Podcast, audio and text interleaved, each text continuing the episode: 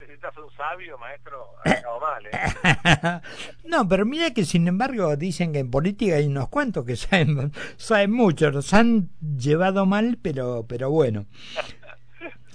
sí. Lacha, yo escuché algunas cosas que vos dijiste y hacía esta analogía, ¿no? Si uno se pasó, eh, no sé, cinco días en el desierto sin tomar agua, no puede llegar, sentarse y tomar 100 litros de agua porque obviamente le va a hacer mal.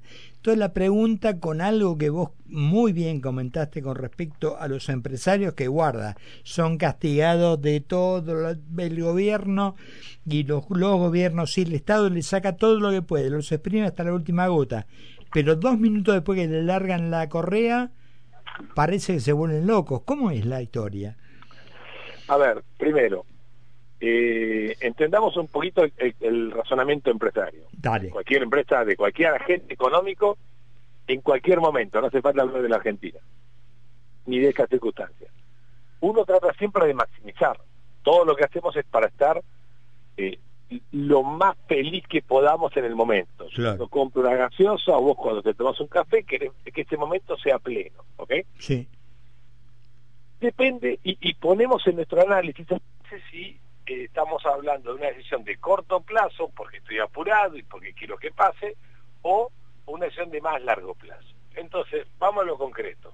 En, la economía, eh, para tomar una decisión de precios, de, de, ajustar los precios que están atrasados, de 20 años de kirchnerismo que hicieron un desastre en la economía y que hay que corregirlo, eso está fuera de discusión. Sí. Y uno tiene que eh, eh, preguntarse si está en una posición de eh, corto plazo, de incertidumbre, con lo cual el consejo microeconómico es, muchachos, ajustar y que sea lo que Dios quiera, porque no sabe lo que va a pasar mañana, Mm. o si estamos frente a una reforma económica de fuste, de largo plazo, que requiere que le tengamos un cachitín de paciencia. ¿Ok? Tal cual. Y yo creo que esta es la situación en la que está Argentina. Entonces, si hoy podemos maximizar, pero eso lleva el riesgo de que la gente se enoje, la protesta social suba y se caiga el modelo, mi sugerencia microeconómica a los decisores de precios claves, como puede ser una privatizada, un, servicio público, el, petróleo, los remedios, las pagas, son precios muy claves, mi recomendación microeconómica es, señores, vayan despacio. ¿Por qué? Porque van a llegar al precio objetivo más temprano que tarde. Mm. posiblemente a mitad de año, posiblemente a fin de año. Pero si llegaran ahora a ese precio objetivo, el precio objetivo es el precio de mercado que estaba pisado por un gobierno kirchnerista que no entendió nunca nada de economía. eh, como si, lo, si hacen todo para llegar ahora, pueden romper el modelo y si rompen el modelo, después no llegan nunca, porque vuelve la ley de abastecimiento, vuelven los controles y al piste, ¿me explico? Entonces, para mí tenemos que entender que estamos en un cambio de largo plazo en la economía argentina. Independientemente que te guste mi ley, que lo haya votado, no importa, yo ni soy amigo de mi ley. No estoy hablando desde el mileísmo ni desde la... No, no, entiendo, entiendo. Sí, sí, evidentemente. Un, una, una reforma clara de largo plazo. Dado que hay una reforma de largo plazo, mi sugerencia es respetarla, es cuidarla. Es sugerencia, no le voy a decir, ni le voy a imponer, ni le va, se van por teléfono, ni, ni poner un control, ni nada. No, no, no. Pero la inteligencia debería llevar a decir, muchachos, vamos despacio. ¿Por qué? Porque tienen que ajustar las pymes, tienen que ajustar los monotributistas, tienen que ajustar los autónomos, tienen que ajustarse los salarios, crecemos todo un poquitito, y después, tac, otro golpecito. Después, tac, otro golpecito. Si vos metés todo el aumento de plano, de entero, se te puede caer el modelo. Porque la gente no es elástica. ¿eh? No. La gente no es de goma que estira, estira, estira y aguanta todo. Hoy está demostrando la sociedad argentina un grado de madurez y de altura y de comprensión de las circunstancias nunca visto. Ojo, ¿eh?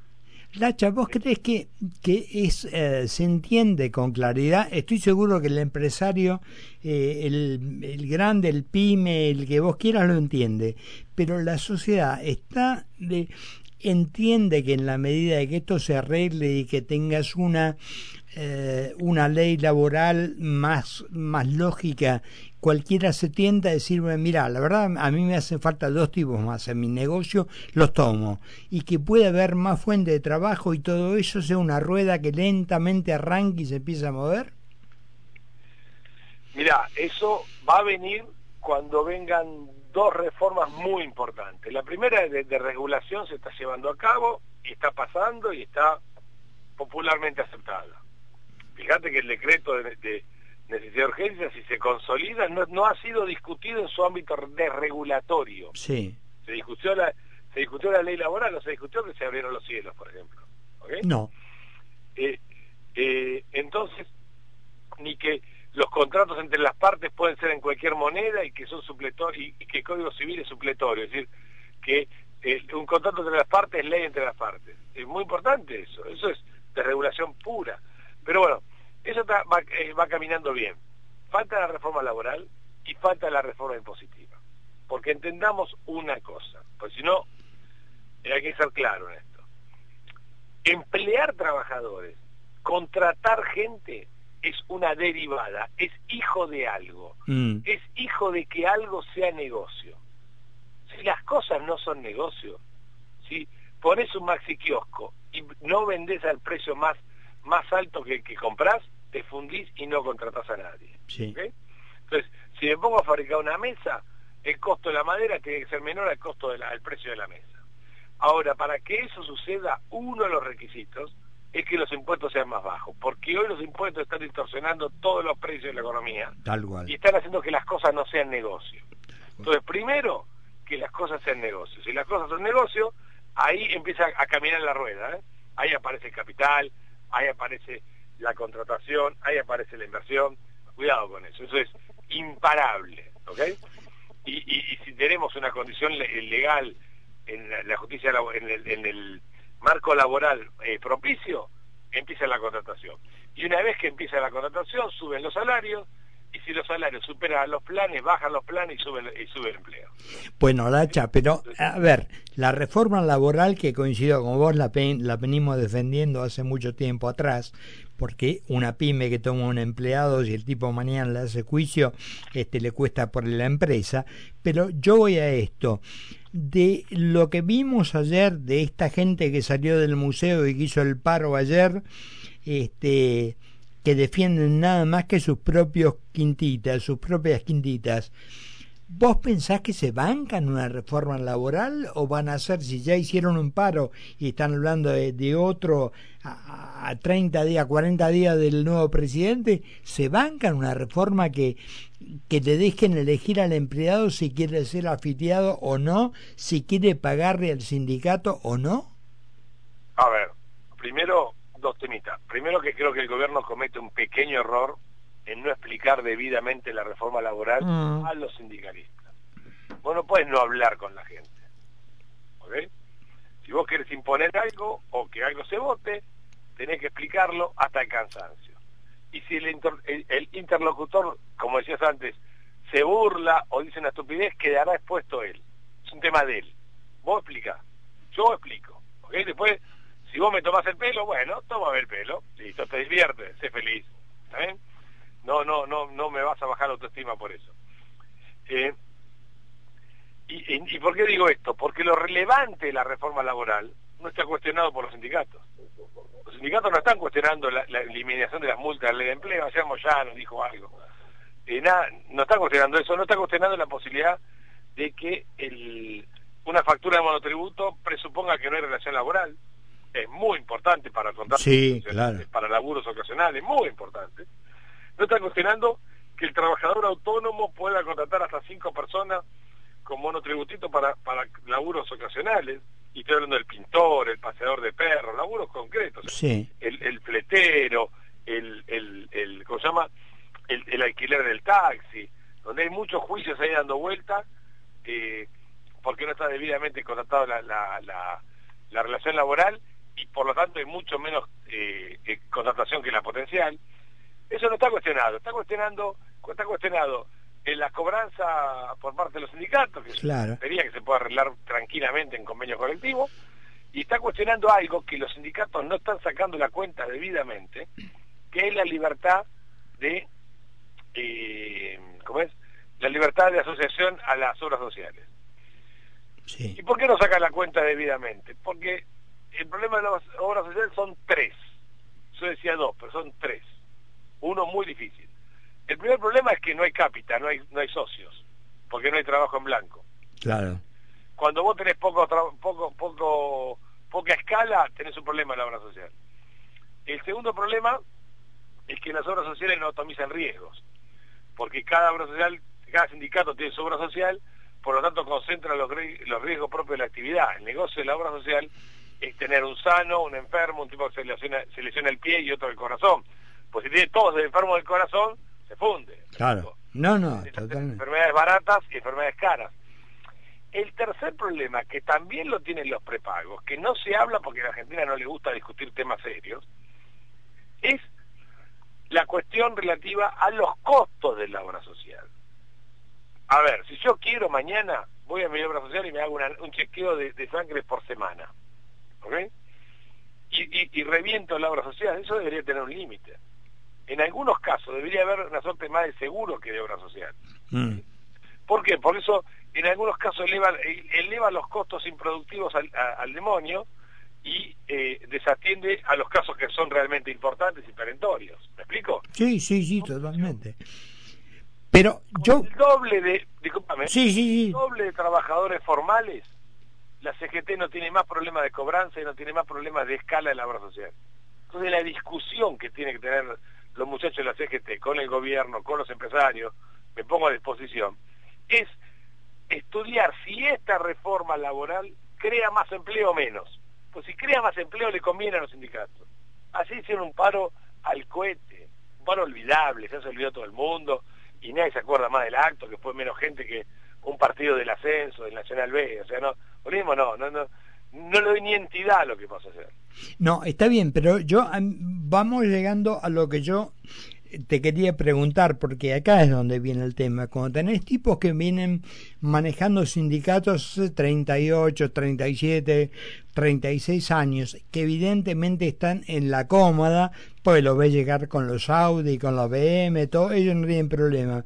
Me pregunto, en el fondo, ¿a ellos les interesará tener más afiliados? Que crezca el sindicato, que haya más trabajadores o como están, están bien y a la edad que tienen, dice, si no, no cambiemos nada, hagamos gato pardismo. Mira, yo, si yo fuera gobierno, me encargaría en demostrarles que eso les tiene que interesar. Porque si no les interesa, Graboy va a tener más peso que la CGT. Bueno, el público objetivo de Graboy son 11 millones de personas. Claro. Entre desocupados, desocupados, planeros e informales. Y el público objetivo de la CGT son 10 con furia, menos. ¿Ok? Entonces, guarda el hilo, porque si yo fuera un gordo sindical, diría, che, muchacho, estamos bien, estamos cómodos, pero estamos muriendo. ¿Ok? Estamos perdiendo participación en la Argentina.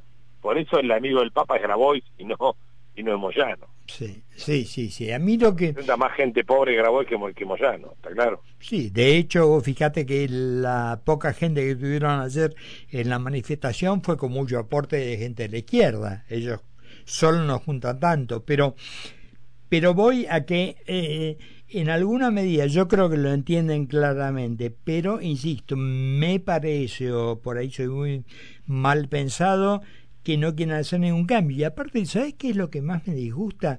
que eh, pese a lo, a lo que vos bien decís que hay cosas que no son cuestionables este, de la reforma y demás, pero en la comunicación que ellos tienen con, con, el, con el asalariado es no quieren sacar las vacaciones, no quieren sacarla esto, no quieren sacar, les calientan la cabeza, los meten en... pero, la gente no es tonta, ¿eh? si lo hubiera creído hubiera ido Sí. A ver, si la gente hubiera creído en ese mensaje, que te sacan las vacaciones, te sacan las indemnizaciones, te sacan el aguinaldo, hubiera ido. O a la gente quiere que le saquen las vacaciones. No, no, no, cuidado.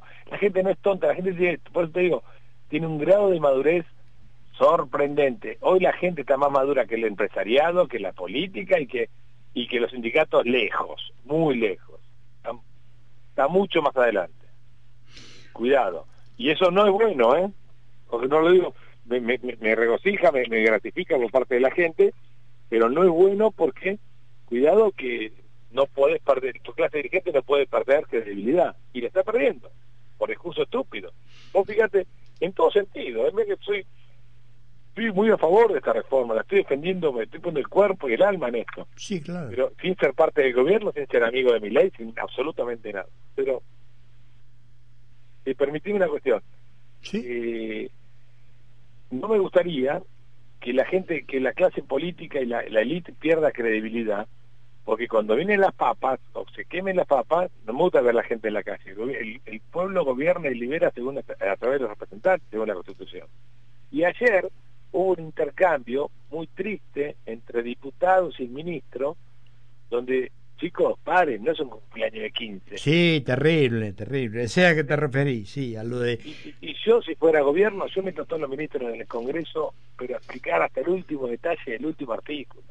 Y el que quiere escuchar, que escuche, el que quiere putear, que putee, y yo explico, me voy y chao. Y está todo explicado. No hay que ser soberbio. Lo, lo peor que le puede pasar al gobierno es la soberbia y la distancia. Hmm. Son dos cosas muy jodidas de las cuales después no se vuelve.